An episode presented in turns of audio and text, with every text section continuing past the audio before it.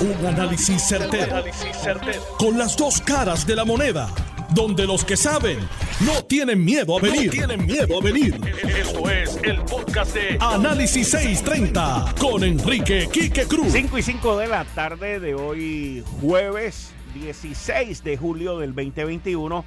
Tú estás escuchando Análisis 630. Yo soy Enrique Quique Cruz y estoy aquí de lunes a viernes de 5 a 7. Luego de 26, 27 días, la secretaria del Departamento de la Familia, Carmen Ana González Magas, le presentó al pueblo de Puerto Rico un informe sobre una investigación que ella eh, comenzó y terminó hoy al publicar unos hallazgos, no todos, sobre el manejo del personal en el caso del niñito Jaden Elier Santiago, quien fue asesinado por su papá.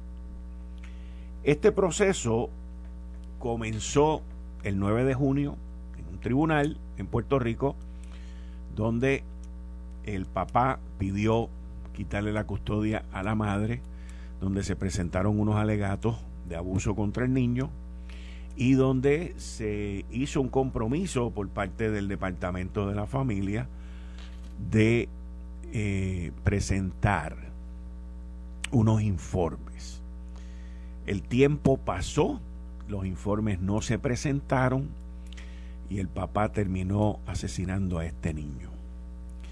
Las noticias cambian, lamentablemente, como dicen aquí en Noti1, uno de los lemas que se utiliza aquí, y en aquel momento, y lo recuerdo, porque tuve la oportunidad de entrevistar a, la secretaria, eh, ella apoyó a su equipo de trabajo y en aquel momento también mucho del peso y de la culpa se trató de poner sobre los jueces que habían manejado el caso. En cuestionamiento estaba la entrega de unos informes que hoy las noticias han cambiado y apuntan, según la secretaria, a que personal del Departamento de la Familia se atrasó, entregó los informes tarde, no siguieron los procesos, hubo faltas que van a terminar en un referido, que han terminado en un referido ante el Departamento de Justicia. Cuatro empleados que han sido removidos del Departamento de Justicia han sido referidos, digo, del Departamento de la Familia, han sido referidos al Departamento de Justicia. ¿Y qué es lo que pasa con esto? Que usted va a escuchar de que tienen demasiados casos, usted va a escuchar de que no tienen el equipo, usted va a escuchar una serie de excusas, se podrían llamar, y hasta otros casos no son excusas, son realidad. Pero lo que usted está escuchando hoy por parte de la secretaria y su investigación es que estos cuatro empleados fallaron.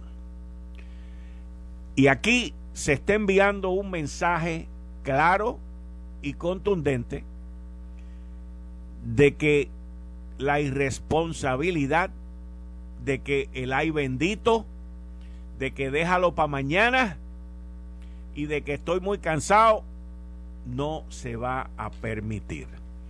El Departamento de Justicia, yo entiendo que hará su evaluación de estos cuatro referidos y determinará si hubo algún delito criminal. Pero también no dudo que dentro de este proceso de investigación por parte de la secretaria del Departamento de la Familia hayan tenido el apoyo de fiscales y de personas que los hayan ayudado a evaluar y a predeterminar esos referidos a justicia. En definitiva, que el gobierno completo se tiene que reformar y que aquellos servidores públicos no electos deben de entender que sus responsabilidades son serias y pueden tener repercusiones nefastas e inaceptables como son la muerte de este niñito. Este niñito, si se hubiese tratado esta situación de una manera completamente distinta, de una manera más asertiva, más ágil, más responsable, más rápida, este niñito con mucha probabilidad hoy estaría junto a su mamá. Pero lamentablemente no es así. Yo me imagino que esto también abre una puerta a unos litigios civiles, a demandas civiles en contra del Departamento de la Familia, al ellos mismos admitir que su personal falló y que están haciendo unos referidos al Departamento de Justicia, pero no hay dinero, no existe valor para la vida de un hijo, para la vida de un ser humano, porque esto se pudo haber evitado. La secretaria del Departamento de la Familia, Carmen Ana González Magas, ha dicho también que ella se va a asegurar de que esto no vuelva a ocurrir, al igual que ha dicho que no va a renunciar. Y yo entiendo que por el poco tiempo que ella lleva ahí, en mi humilde opinión, ella no debería de renunciar. Porque los problemas que existen en ese departamento y el volumen de trabajo y los pocos trabajadores sociales que estoy seguro que deben de tener, pues son cosas que vienen por décadas. Que quede claro, que vienen desde antes de que había Junta de Supervisión Fiscal y que esa ha sido la manera en que ese departamento ha operado. Como operan otras dependencias en el gobierno, donde lamentablemente, y esto ocurre también en la empresa privada, hay gente que está feliz y conforme con recibir su cheque los 15 y los 30, no tienen ninguna prisa, no tienen ninguna diligencia, no tienen ningún interés en darle el permiso de uso al pequeño comerciante, en ponerle el agua, en ponerle la luz, en que su negocio funcione, en que los informes a los jueces se entreguen a tiempo y el que se evite la muerte de estos niños.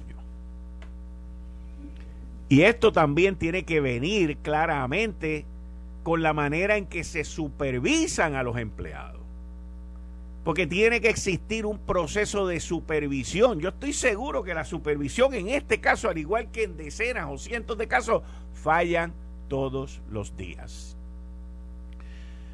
Yo diría que el gobierno, más que la empresa privada, hay muchos gerentes, hay muchos directores, hay muchos supervisores que están en sus posiciones por cuestiones políticas y que no tienen los conocimientos y las destrezas de supervisión que son necesarias. De eso yo personalmente no tengo duda. Y este proceso por el cual ya el Departamento de la Familia se ha encaminado debería de cubrir todas esas áreas para que el departamento logre establecer unos sistemas de supervisión, de evaluación, que estoy seguro que son inexistentes, de formularios, de formularios que se llenen para evaluar a los trabajadores sociales y a los casos que manejan y que haya un proceso serio donde se supervisa, se evalúa y se llegan a determinaciones y aquel que no haga el trabajo que lo voten, porque ese es el problema el problema es que en el gobierno lo que hacen es darle una pata, una patada a la lata. Y si tiene padrino político, pues consigue un destaque en un lado y lo más probable es que lo premian con más dinero. Pero no podemos seguir así.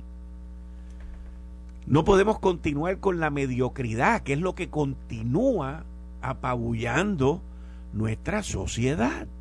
No, no se puede continuar. Y con esto no estoy generalizando, porque hay muchos servidores públicos, hay muchos empleados buenos.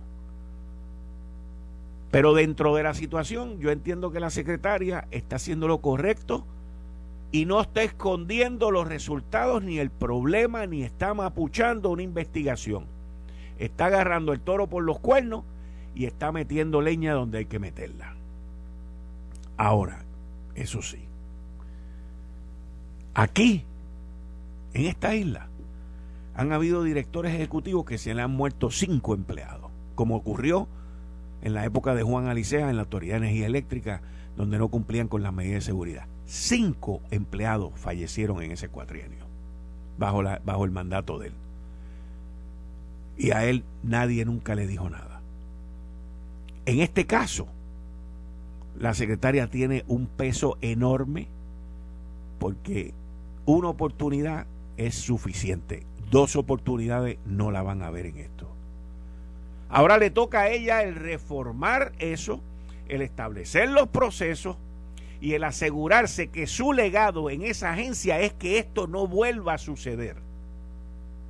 Y créanme, lamentablemente, en estas situaciones, en muchas ocasiones, un rayo cae en el mismo sitio dos veces. Los empleados y los trabajadores sociales que están allí, ustedes que hacen su trabajo, no tienen nada que temer. Ustedes que están al día, no tienen nada que temer. Al contrario,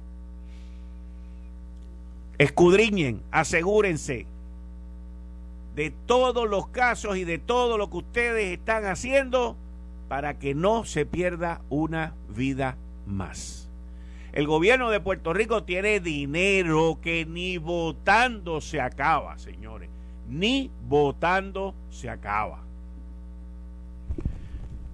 Así que, si usted tiene un trabajo y no le gusta, váyase. Si le gusta y lo apasiona, mejórese. Pero no se quede estático ahí porque entorpece. Y esto, esto que está ocurriendo hoy, este anuncio que ha ocurrido hoy por parte de la Secretaria de la Familia, eso le debe de caer el sallo a todos los empleados públicos, a todos, que de una manera u otra están ahí para dar un servicio, para hacer una función, no para estar pidiendo cosas y no haciendo lo que se supone que hagan. Porque miren cómo un niñito ha pagado un error humano fatal, fatal. Así que vamos a, continuar con esto.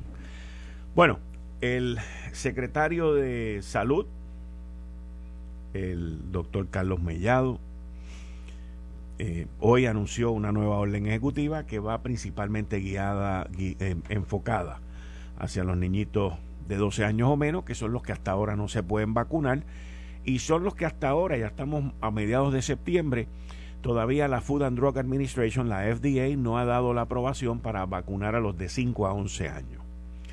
La variante Delta ha atacado fuertemente esta población y aún cuando los números de hospitalizaciones y los números de eh, cuidado intensivo para menores pues también han bajado, pero como quiera hay que tomar medidas y eh, tener mucha precaución. La vacuna, yo lo digo, lo he dicho aquí en varias ocasiones, la vacuna no puede ser, no puede ser la única punta de lanza para poder vencer esta pandemia, para poder vencer el COVID. Las pruebas son importantes, la mascarilla, el lavado de las manos, y el mantener las distancias son esenciales, esenciales. Y aquellos familiares y aquellas personas que tienen niños pequeños menores de 12 años a su alrededor son las personas que tienen, que tienen que tomar las medidas de precaución, incluyendo la vacunación, para proteger a estos chiquitines de que no terminen en un hospital o de que lleguemos a una tragedia que se pierda la vida. Ya está bueno, ya está bueno de leer musaraña y hay que ser responsable, si no con uno mismo, con los menores que están alrededor de uno.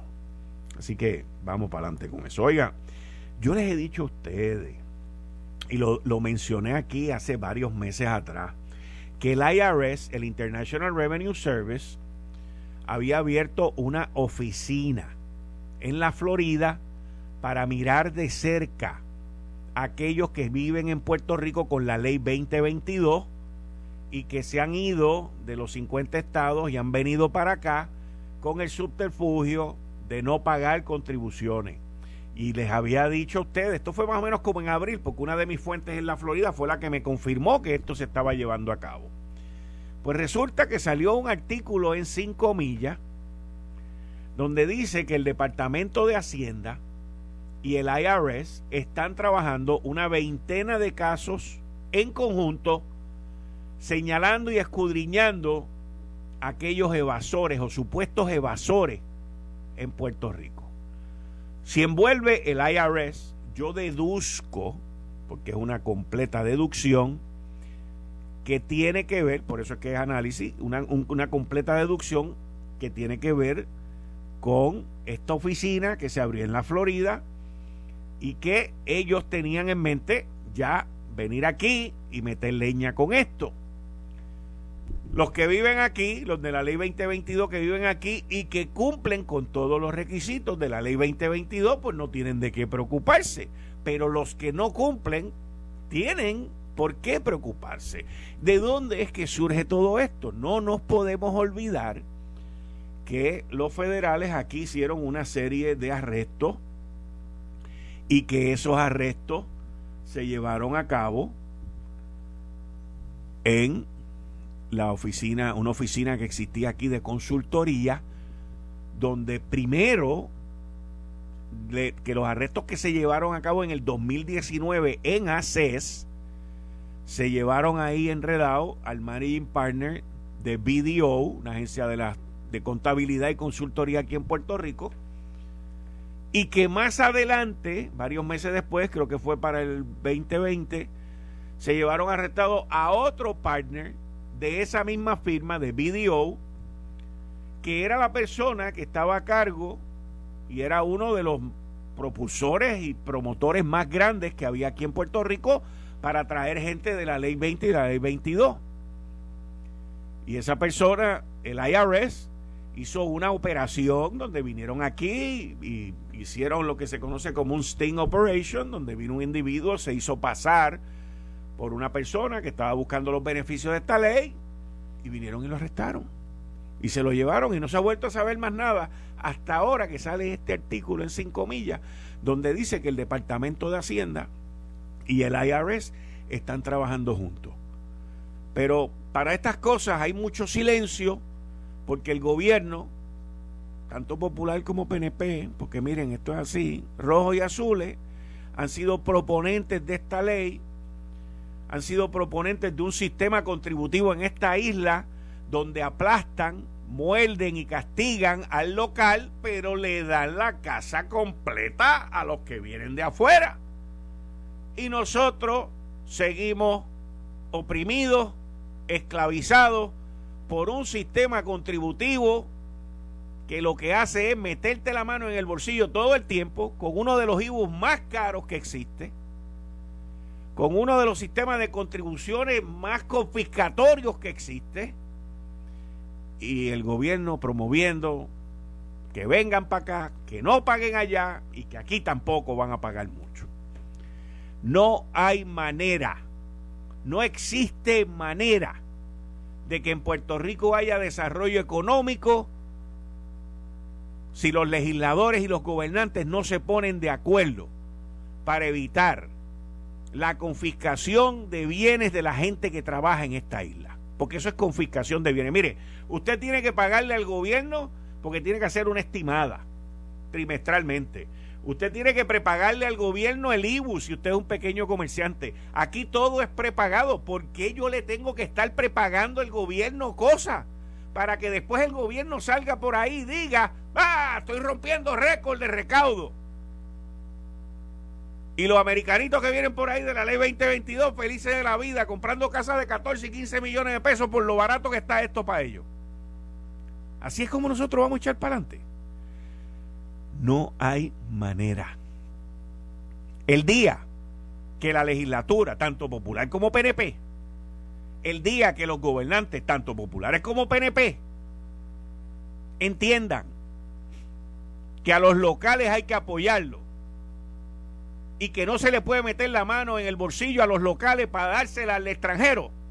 Ese es el día que Puerto Rico va a echar para adelante con una clase trabajadora, con empresarios puertorriqueños que puedan progresar y que esas riquezas se queden en esta isla, porque ese es nuestro problema.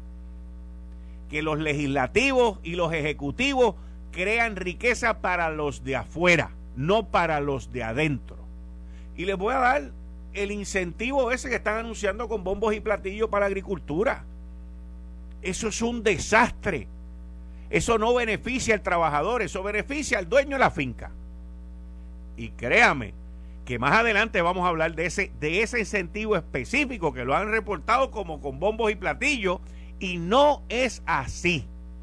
No es así. Y no va a ser así. Ese es el, ese es el clásico ejemplo el clásico ejemplo de que el que tiene que salir para allá afuera a sudar y a jorobarse, le ofrecen el salario mínimo y el dueño se ahorra la mitad. Esto es un desastre, señores. Esto es un desastre. Esto es populismo en USA. Pero no es populismo porque aquí el populismo no se beneficia. Aquí se benefician dos o tres. Eh, estás escuchando el podcast de Noti1. Análisis 630 con Enrique Quique Cruz. 5 y 33 de la tarde de hoy, jueves 16. Jueves 16 de septiembre del 2021. Tú estás escuchando Análisis 630. Yo soy Enrique Quique Cruz y estoy aquí de lunes a viernes de 5 a 7. Hoy tengo casa llena por primera vez, yo diría que en más de 18 y 19 meses. Es la primera vez que yo tengo tanta gente. Bueno, no lo debería decir, porque si no, entonces Carlos Mellado me llama, pero aquí todo el mundo tiene mascarilla menos yo. Así que, eh, pero es la primera vez, honestamente te digo, es la primera vez desde marzo 16 que yo tengo tanta gente en este estudio. Gracias a todos los que están aquí. Hoy se nos une el doctor Garriga Picó.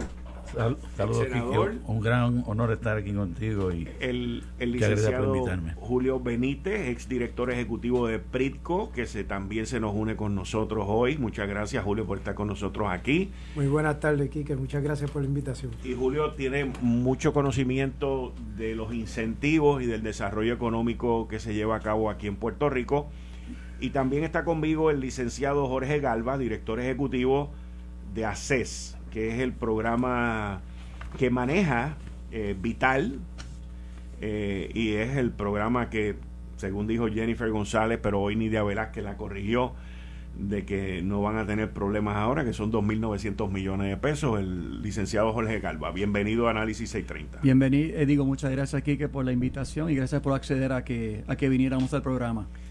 Yo eh, temprano en la semana hice un análisis de una carta que la tengo aquí frente a mí de Natalie Yaresco dirigida al licenciado Jorge Galva. Tengo una carta aquí de junio 23, tengo una de 12 de agosto y otra más de del 15 de septiembre, tan reciente como el día de ayer. ¿Usted recibió la de ayer? Sí, y la, le mandó una carta ayer. Y la contesté hoy. Ok. Tengo también aquí conmigo el informe del GAO del 2021, que me imagino que usted se lo ha leído y está al tanto de eso. Estoy perfectamente consciente del informe del GAO y de las razones por las cuales pasamos por la auditoría. Pues eh, yo leí y analicé la carta del 12 de agosto, en donde Natalia Yaresco le dirige esta carta a usted, que es como de cuatro o cinco páginas, en donde ella refiere a las innumerables ocasiones en que le ha pedido información a ustedes y que pues ustedes no le han contestado ni le han entregado los requerimientos de información. Luego la compañera mía aquí, Florencia, en redacción, habló con usted y usted hizo las siguientes expresiones. Vamos a escucharla. En cuanto a la carta del 12 de agosto que me envió la señora Yaresco, esa carta se le contestó el 25 de agosto aclarando el récord y aclarando que en ningún momento ACES había incumplido con sus obligaciones. Más bien se le aclaró que las reglas de la Junta de Supervisión Fiscal cambiaron y al cambiar las reglas se han impuesto unas condiciones de información y de, y de, divulgación de información que antes no existían. Yo le pedí entonces a la señora Yaresco una cita con su personal tanto del departamento legal como gerencial para discutir el asunto. Durante esa discusión, yo pude obtener una, una admisión por parte de ese personal que muchos de los requisitos que ha puesto la Junta formación que yo he cuestionado y que sigo cuestionando no tienen nada que ver con la cuestión fiscal, sino que son políticas que ha impuesto la Junta para su conveniencia o para propósitos que no tienen que ver con ningún tipo de, de, supervisión fiscal. ¿Cuál fue el resultado final de, la, de esa reunión? Fue que llegamos a un acuerdo para modificar y hacer mucho más fácil el, la divulgación de información que ellos están pidiendo en reconocimiento de que le estaban imponiendo a CES una carga que estaba afectando el flujo de trabajo dentro de la agencia. Así que para los que están diciendo que aquí me regañó Yaresco o que aquí no se comparte información, la, eh, eh, la realidad es completamente diferente. Aquí ya hubo un diálogo, hubo una admisión por parte de la Junta que algunos de sus reglamentos no tienen nada que ver con la cuestión fiscal y que se hacen para conveniencia de la Junta y que eh, muchos de estos requisitos implicaban un obstáculo operacional para hacer. Y yo en este sentido le tengo que agradecer a la Junta que reconociera que hacer tiene que hacer un trabajo a favor de sus beneficiarios y del pueblo de Puerto Rico. Y en ese sentido sí se flexibilizó la solicitud de la, de la Junta, lo cual yo entiendo es una ventaja para que esta agencia pueda hacer su trabajo. Y sale entonces una carta que le enviaron ayer a usted, eh, respondiendo una carta del 10 de septiembre, en donde al final de la primera página dice, however, despite our communications, both in writing and in person, ACES has once again failed to comply with its obligation on the PROMESA policy insofar as they propose Amendment P has not been submitted to the Oversight Board for review, approval, despite the fact uh, that a proposed effective October 1st, uh, 2021, certainly this constitute a violation of the policy 30-day submission. Aquí claramente la firma Jaime A. El Curi, que es el General Counsel, aquí claramente hay una disputa entre dos partes, ¿cierto o falso? ¿O no hay una disputa? Hay una disputa.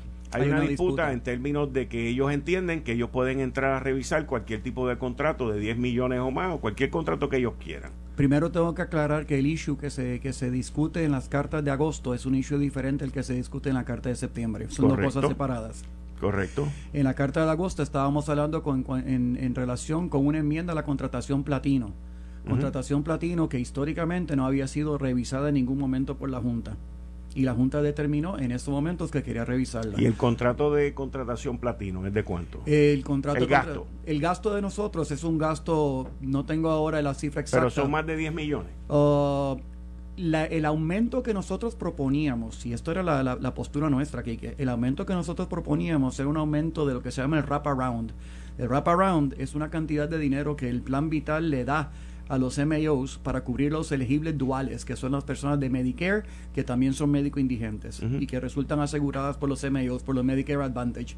Esa cantidad de dinero que se le da es para que se cubra ciertas cosas que Medicare no cubre, como por ejemplo, en nuestra, en, nuestra población Medicare no tiene servicio dental bajo Medicare, el servicio de vital sí lo cubre. Por lo tanto, ese pago de wraparound va dirigido a eso a cubrir la diferencia. Pero de, cuánto estamos hablando? Estamos hablando de que se pagan 10 dólares por asegurado. No, no, no, no, estoy hablando del, del bulk, del ah, gasto. Del bulk. que es lo que ellos reclaman. Nosotros íbamos, habíamos propuesto cambiar el wraparound de 10 dólares por beneficiario a 20 dólares por beneficiario. No, estoy hablando del costo total. Estoy... Eh, estoy explicando cómo llegamos al costo total. El costo total eran aproximadamente unos 24 millones de dólares. 24 Sin embargo, los 24 millones de dólares era la aportación federal. El pareo estatal se quedaba en menos de 10 millones de dólares. Y la, pues, la postura nuestra era, la cantidad estatal es de menos de 10 millones de dólares, la cantidad federal es de más de 10 millones de dólares, por lo tanto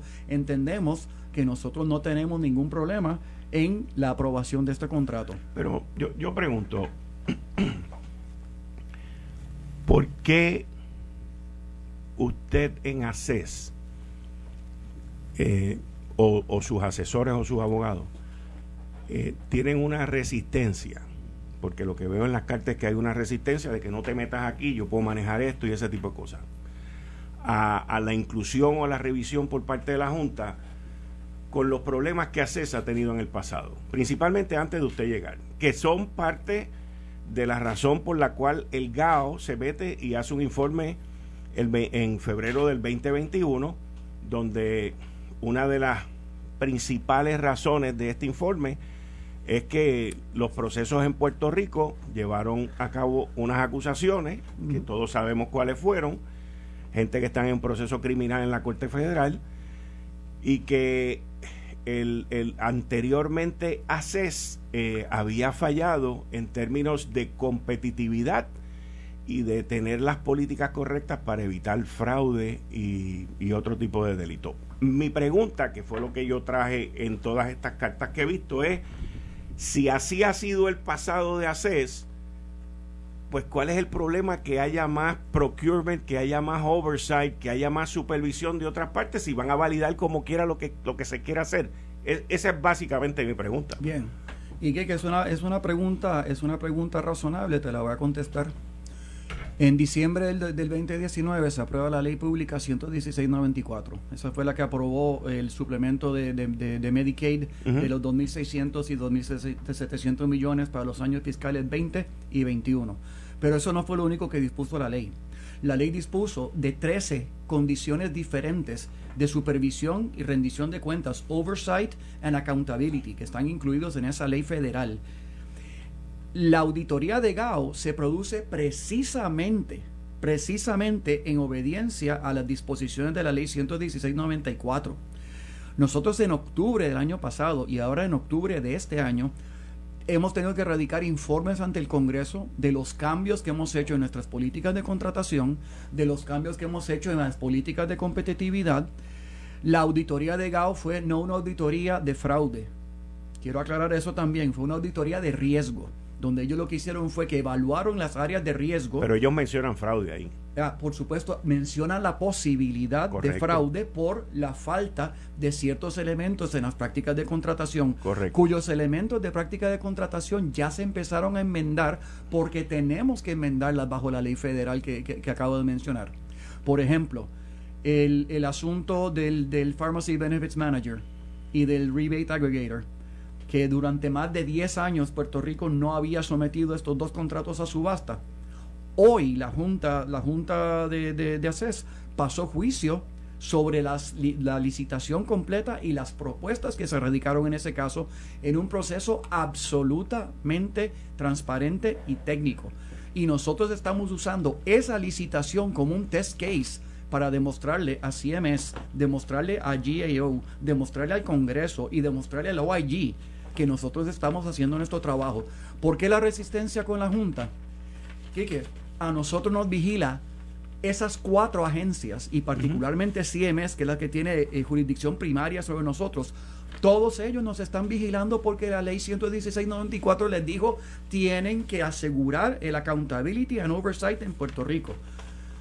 El encargo de la Junta no es vigilar el oversight and accountability del dinero federal. Ya yo tengo cuatro instancias federales que me están vigilando constantemente.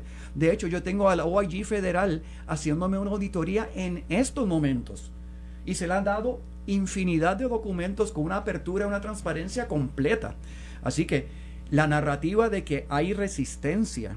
Eh, digo, eso es lo que demuestra la carta. las cartas, las varias cartas. Sí, lo que pasa es, Quique, que nosotros hemos sostenido, y no soy el único, dentro del gobierno de Puerto Rico que lo ha sostenido, es el alcance excesivo de la injerencia de la Junta en lo que tiene que ver con el manejo operativo y gerencial del gobierno de Puerto Rico. Lo que pasa es que en el gobierno de Puerto Rico, ustedes y el Departamento de Educación son los únicos que desde que está la ley promesa han sido eh, investigados y a pasados miembros del Departamento de Educación y ejecutivos de ACES eh, han sido acusados bajo estatutos federales. En efecto. Entonces, nada que, que nada que tiene que ver con lo que estamos discutiendo. No, no, estamos claros. En eso yo estoy está bien, pero si de mi lógica, yo, yo hablo bajo mi lógica y mi lógica me dice, si yo entro a trabajar a un sitio donde los que estaban antes que yo fueron presos y ahora esta gente lo que quieren es un oversight y quieren mirar los procesos que yo estoy haciendo y según usted implica, pues yo los estoy haciendo bien, pues entonces ¿cuál es el problema? Ese, es el punto. Usted sabe que hoy el presidente del Senado eh, aprobó una resolución para investigar esa misma subasta que usted está diciendo. Sí, y yo voy a tocar ese punto inmediatamente, Quique, inmediatamente, porque ya en este caso también ha habido una divulgación de información puntual que no se le hizo al Senado, pero se le hizo a la Cámara, porque el representante Héctor Ferrer, hijo, que es miembro de la Comisión contra la Corrupción, me pidió una divulgación completa de la subasta del PBM y del RA y se le hizo divulgación de toda la documentación con la excepción obviamente de las propuestas que están sujetas a unos acuerdos de confidencialidad con los licitadores, con los proponentes. Todo lo demás se le entregó ya, todo.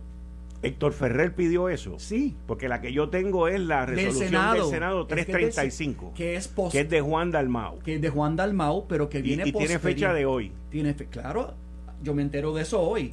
Pero a mí el, el representante Ferrer ya me había hecho un acercamiento y me envió un requerimiento de documentación con respecto de. O sea que ustedes están ustedes están siendo investigados ahora mismo por ambas cámaras bajo la misma subasta? Pregunto, porque no, no sabía la de Héctor Ferrer. Es que no es una investigación en el sentido de que haya algún cuestionamiento, porque a Ferrer claramente se le explicó, yo estuve con él en una reunión Teams desde las seis y cuarto de la tarde hasta las siete y media de la noche, donde se le explicó paso a paso todas las, las medidas que se han tomado para esta licitación, todas las medidas de control que hemos utilizado, la forma en que hemos dividido científicamente la evaluación de las licitaciones y el hecho que yo, que soy miembro del comité ejecutivo, que tengo que hacer e hice esta mañana la recomendación a la Junta de la propuesta que nosotros entendíamos que la Junta puede, debe aprobar, que no necesariamente significa que la aprueben, porque es una recomendación. Usted hizo, perdóname, para, para, para que, que terminemos el cuadro, que es importante nosotros hicimos una evaluación ciega de la licitación, que, yo no sé ni cómo se llaman las compañías que hemos evaluado, porque lo hicimos por A, B, C, D, E y F. Y lo hicimos de esa forma para que no hubiese ninguna influencia de que hubiese licitadores que tuviesen algún tipo de relación o hubieran tenido relación con ACES en el pasado y que fuera lo más imparcial posible. Y la Junta de ACES hoy su primer votación con relación a la licitación fue que se mantuviera la licitación ciega, identificando a los licitadores por, por letra, no por nombre, y pasando objetivamente con relación a la licitación prestada. Es una licitación que la hemos hecho con un cuidado tremendo. ¿Por qué? el principio elemental de ACES es cuidar de nuestros pacientes. Y ha habido señalamientos y ha habido quejas con respecto de la manera en que el PBM, que es el Pharmacy Benefit Manager, ha manejado este contrato a través del tiempo. Esto obviamente se resuelve como licitando, sacando a licitación ese contrato y si, si en la competencia viene un licitador mejor, se le va a dar a otra compañía. Pero ¿cuál es el interés en eso? Nosotros gastamos, cerca de 850 millones de dólares en medicamentos todos los años. Por lo tanto, para nosotros es indispensable que para que nuestros beneficiarios tengan una cubierta de medicina adecuada, tengamos el mejor administrador del sistema de farmacia posible, que se encargue que las farmacias estén bien suplidas, que revise ese formulario, que se encargue de que los inventarios estén al día, que se encargue de que las farmacias no tengan problemas en la, en la, en la radicación de sus reclamaciones de pago, etcétera, para que no sufran económicamente. Yo necesito un grupo de farmacias eh, financieramente sana financieramente poderosa para que puedan seguirle dando el servicio a nuestros beneficiarios que se merecen. El problema, y eso es otro tema, by the way, lo de la, lo de la necesidad de farmacias sanas y, y, económicamente estables. viables. Es otro tema, porque aquí existen compañías de PBM que exprimen al farmacéutico local, a las agencias, a los farmacias, a las farmacias de la comunidad para obtener descuentos de ellos que los estrangulan, he hablado con muchos de ellos, y ellos tener las ganancias en millones de dólares. O sea, estamos claros de que esto es, yo no tengo problema con el sistema capitalista, soy capitalista. No tengo problema con que la gente gane dinero. A todos nos gusta ganar dinero. Con lo que tengo problema es con que expriman a alguien para entonces tú hacerte millonario. Con esa cosa es la que yo tengo problema. Ahora, ese no es el tema, por eso dije, eso es otro tema. La pregunta es, usted hoy, me acaba de decir dos cosas aquí. Digo, dentro de todas, pero yo jalo dos. Número uno, que usted recomendó hoy la propuesta para que la Junta la apruebe. ¿Estoy correcto. en mi planteamiento? Es correcto. Se hizo una recomendación. Se hizo, usted hoy hizo su recomendación. ¿La Junta ya determinó? No. Ok. Y el segundo planteamiento que tengo es, por las expresiones que usted acaba de hacer ahora, es que yo entiendo que el que estaba supliendo el servicio hoy, usted no lo recomendó. Por lo que usted me acaba de decir. Yo no sé a quién yo recomendé. Bueno, es que yo entiendo que no puede haber recomendado al que está ofreciendo el servicio, porque usted me acaba de, usted me acaba de decir que el que está, usted, me, usted mismo me acaba de decir aquí que quien está ofreciendo el servicio ha fallado, ha hecho esto y ha hecho lo otro. Pues yo entiendo ha tenido, que ha tenido problemas operativos en el pasado, exacto. por supuesto. Pues entonces yo, yo entiendo, asumo, estoy asumiendo, entendiendo el análisis de lo que usted me dice, que el que está ofreciendo el, el servicio hoy, usted no lo recomendó. No, por supuesto que no. Yo no sé a quién yo recomendé, Kike. Ok. Ahora, hay una pregunta que se quedó en el tintero y no quiero que se quede allí. Tú me preguntaste por qué la resistencia a la, a la Junta porque yo no entiendo dónde está el valor añadido a que la Junta de Supervisión Fiscal, cuyo encargo legal es sanear las finanzas de Puerto Rico, volver a llevar a Puerto Rico a los mercados financieros eh, eh, internacionales y proveer para presupuestos equilibrados para Puerto Rico, donde en el encargo legal de promesa aparece que ellos van a fiscalizar la erogación de fondos federales sobre los cuales promesa no tiene jurisdicción. Lo acaban de hacer ahora hace poco en una subasta con el Departamento Yo lo sé, pero el hecho de que ellos lo hagan, que, no, significa, no significa que ellos estén ahora. No, pero lo que pasa es que nadie lo ha cuestionado tampoco, porque al final y a la postre quien decide eso es la jueza Laura Taylor Swain. Claro. Y entonces, si usted no está de acuerdo con eso, lo tiene que hacer. No pelear con ellos. O sea, esto a base de carta no va para ningún lado. Usted lo lleva a la corte y que la jueza sea la que decida. El Departamento de Educación no lo hizo. Una de las administraciones que más peleó en contra de la Junta, perdió todos los casos, fue la administración de Ricardo Rosselló todos los casos. Él solamente no perdió uno, by the way. Ahora. Y fue el de Samot como director ejecutivo en la Autoridad de Energía Eléctrica, que yo personalmente entiendo que qué bueno que no lo perdió, porque el individuo no tenía los credenciales para ser el director ejecutivo de la Autoridad de Energía Pero déjame hacerte una pregunta aquí, que ahora yo a ti. Si a mí me fiscaliza GAO, OIG, CMS, el Congreso, esos cuatro cuerpos federales tienen los ojos puestos encima mío y les tengo que rendir cuentas por cada centavo federal que pasa por mis manos. ¿Cuál es el valor añadido de la Junta a todo esto? Si te supervisa, entonces yo te pregunto a ti, si te supervisa tanta gente, ¿qué problema tienes que pases un proceso más de aprobación? Porque, es más burocracia. no, pero te, voy a, decir por qué. Espérate, déjame, déjame decirte, porque el mismo GAO, eh, perdón, el mismo GAO no, el mismo HHS, ¿ok? que es el Departamento de Salud Federal, ellos mismos dicen que ellos dejan que los estados, y en este caso los territorios, se dejen llevar por sus leyes locales para el procurement y para estos procesos que nosotros estamos hablando. Esto, está aquí. Sí. Y lo dijeron ellos, ¿cierto o falso? Lo dijeron ellos, es totalmente cierto. Exacto. Y, y entonces al final... Pero pregúntame qué hicimos nosotros. Bueno, bueno, yo entendería, yo entendería, y no te pregunto, sino que te digo, yo entendería que ustedes debieron haber dejado que, lo, que esta subasta la manejara ASG, por ejemplo. No, es que ASG no se encarga de este asunto de subasta porque ASG se encarga de otro tipo de procurement, que no es el de servicios profesionales, que es lo que hace el PBM y el RA. Lo que, lo que pasa es, y no, y no voy a entrar en esa discusión tampoco, pero la definición de servicios profesionales, en este caso, pues puede ser a favor de ustedes o puede ser a favor de ASG porque según las órdenes ejecutivas y según la ley de ASG, a mi entender, yo entiendo que ASG entiende que esta subasta le toca a ellos. Ellos, ustedes han hablado, ellos, sí, nosotros nos, nosotros nos comunicamos, nosotros nos comunicamos con ASG, le enviamos un memorando completo redactado por mis asesores legales externos, donde se indicaba la razón por la cual ASG no, no tiene autoridad sobre este asunto. Y yo me reuní con el secretario de Justicia con el licenciado Rolando Emanueli y le expliqué exactamente lo mismo. ¿Y qué dijo ASG? ¿ASG, contestó? No, ASG no ha dicho absolutamente nada. No ha dicho nada. No ha dicho nada. Ahora, yo te pregunto a ti, ¿qué expertise tiene ASG para llevar una, subasta de este tipo? Ah, en oposición al expertise que tiene la agencia, la agencia que dirige todo lo que tiene que ver con la erogación Medicaid y todo lo que tiene que ver con la administración de farmacia.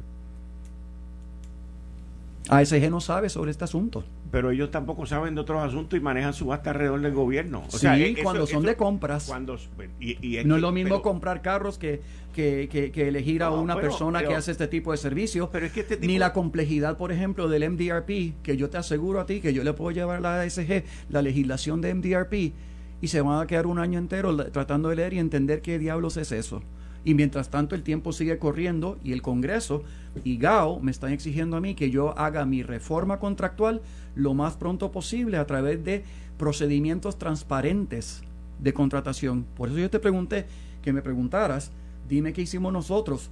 Nosotros no estamos siguiendo la legislación local en nuestro proceso de licitación. Estamos siguiendo los lineamientos federales. ¿Para qué? Para cerrar la brecha que, GAO nos señaló. Pero es que los, los delineamientos federales no están en el reporte del GAO. Claro que no, porque el reporte del GAO fue uno que antecedió a la formulación de todos estos cambios que hemos hecho. GAO entra a la, a la agencia a hacer su, su, su auditoría a mediados del año pasado.